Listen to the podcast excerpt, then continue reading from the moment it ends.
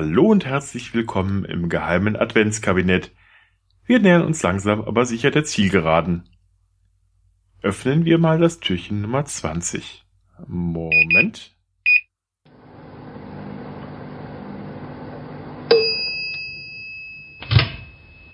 Ha, ouch, heiß. Ha. Heute Sex, Drugs und Mordversuch. Es war einmal ein Mädchen namens Hispala Fecina, hübsch, jung und nicht auf den Kopf gefallen. Ihren Lebensunterhalt verdiente sie sich als freigelassene Sklavin durch Prostitution.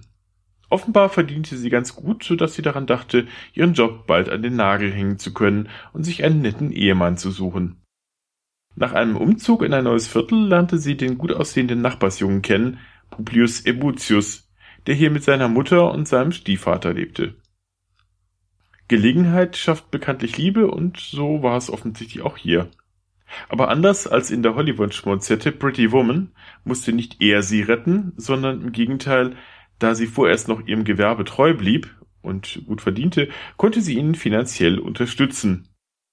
Denn obwohl er der Erbe eines beträchtlichen Vermögens seines verstorbenen Vaters war, hielt ihn seine Mutter und deren neuer Ehemann an der sehr kurzen Leine.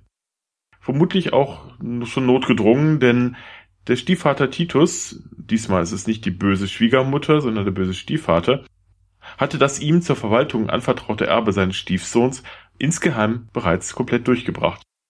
Da er fürchtete, damit aufzufliegen, entsann er mit der Mutter einen perfiden Plan, den Jungen loszuwerden. Die Mutter erzählte Ebutius, sie hätte, als er als Kind schwer erkrankt gewesen sei, geschworen, ihm den Gott Bacchus zu weihen, dem Gott des Weins und der Ausschweifung, falls er denn wieder gesund werden würde. So richtig begeistert war Ebutius nun darüber nicht, zumal er den Kult nicht kannte und die Zeremonie eine zehntägige sexuelle Enthaltsamkeitsphase vorsah, aber er dachte sich nichts dabei und stimmte zu. Als er nun seiner Geliebten davon erzählte, dass er nun für so zwei, drei Wochen wegen dieser religiösen Geschichte nicht da sei, schreckte sie hoch und versuchte ihn davon abzuhalten. Sie habe selbst, als sie noch Sklavin war, an diesen unaussprechlichen Riten an der Brutstätte jeglicher Art des Verderbens teilnehmen müssen. Man werde ihn einem Priester übergeben, der ihn an einen Ort bringen werde, wo man, übertönt von Trommeln und Zümbeln, seine Schreie nicht hören werde. Er müsse ihr versprechen, sich keinesfalls in diesen Kult einweihen zu lassen. Ebutius versprach es ihr erschüttert und teilte seinen Eltern nun mit, dass er jetzt doch keine Lust auf diese komische Weihe habe. Diese waren nicht begeistert, schrien ihn an, er würde seine Eltern und die Götter verraten und überhaupt und sowieso mit der Hilfe von vier kräftigen Sklaven warf ihn Stiefpapa hochkant aus dem elterlichen Hause. Ebutius rappelte sich wieder auf, klopfte den Staub von seiner Tunika und beschloss schnurstracks, die Sache vor die Offiziellen der Stadt zu bringen. Der Konsul Spurius Postumius Albinus, irgendwie klingt dieser Name etwas ausgedacht, oder? nahm sich der Sache an und ließ sich als erstes Hispala vorladen. Die zögerte zunächst, ihr Wissen preiszugeben, schließlich hatte sie schon zuvor lange geschwiegen, da sie Repressalien durch den Kult befürchtete. Erst nachdem sie quasi in ein Zeugenschutzprogramm aufgenommen worden war, packte sie aus.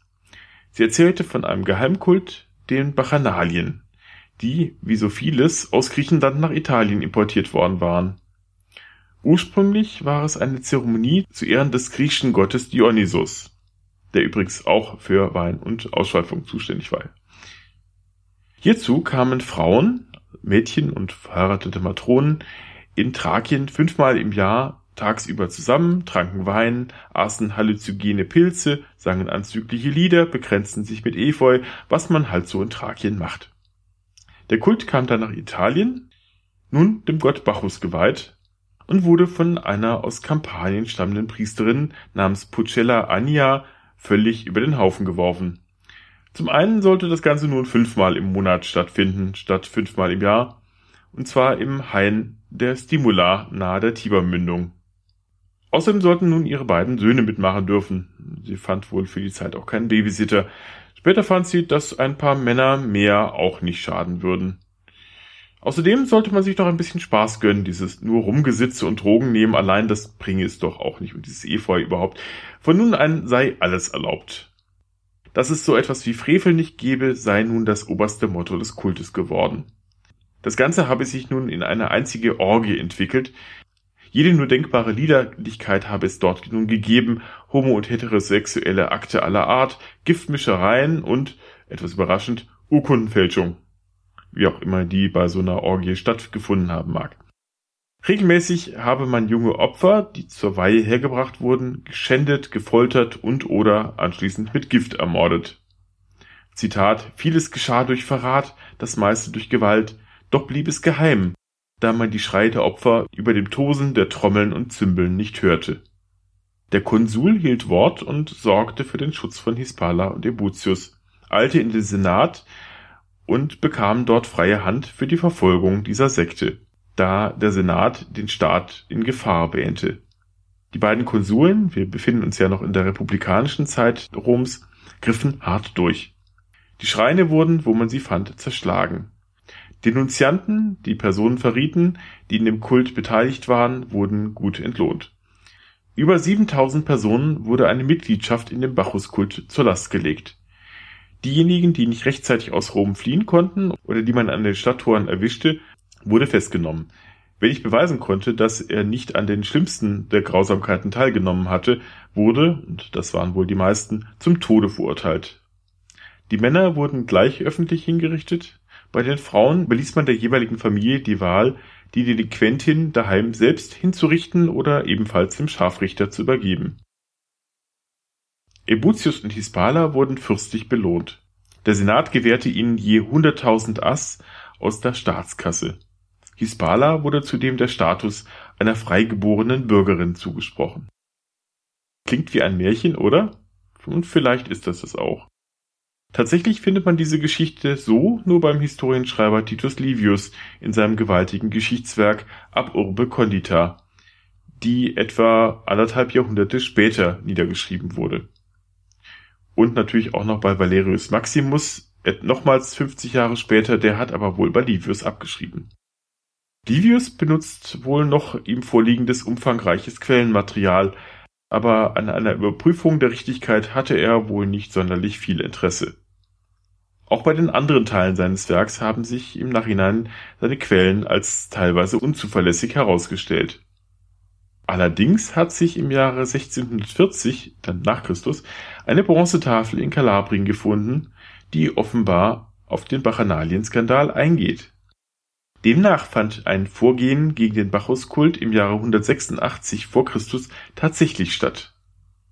Der Kult wurde zwar nicht verboten, aber stark reglementiert. Bacchanalien waren nun vom Senat genehmigungspflichtig. Zudem hieß es, Zitat, kein Mann darf Priester sein, kein Mann und keine Frau darf Vorsteherin sein. Keiner von ihnen darf eine gemeinsame Kasse führen.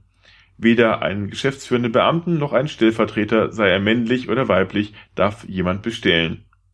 Fortan dürfen sie untereinander weder durch Schwur noch durch Gelöbnis, weder durch Vertrag noch durch eine Zusage verbunden sein, noch sich gegenseitig das Wort geben. Niemand darf die Rituale im Geheimen durchführen, noch darf jemand die Rituale auf öffentlichen oder privaten Boden, noch außerhalb der Stadt stattfinden lassen, falls er nicht zuvor zum Stadtprätor geht und dieser die Genehmigung erteilt mit Billigung des Senats in Anwesenheit von mindestens 100 Senatoren bei der Verhandlung. Dies haben die Senatoren beschlossen.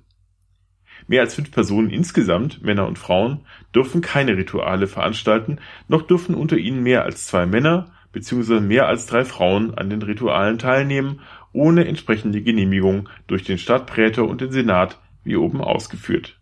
Zitat Ende. Orgien mit nur bis zu fünf Personen und noch dazu mit vorheriger Genehmigung, das dürfte dem Ganzen dann doch etwas den Reiz genommen haben. Die Tafel zeigt aber, dass es dem Senat um etwas ganz anderes ging. Man wollte vermeintlich verderbliche Einflüsse aus dem Ausland verhindern, die angeblich die römische Kultur unterwanderten.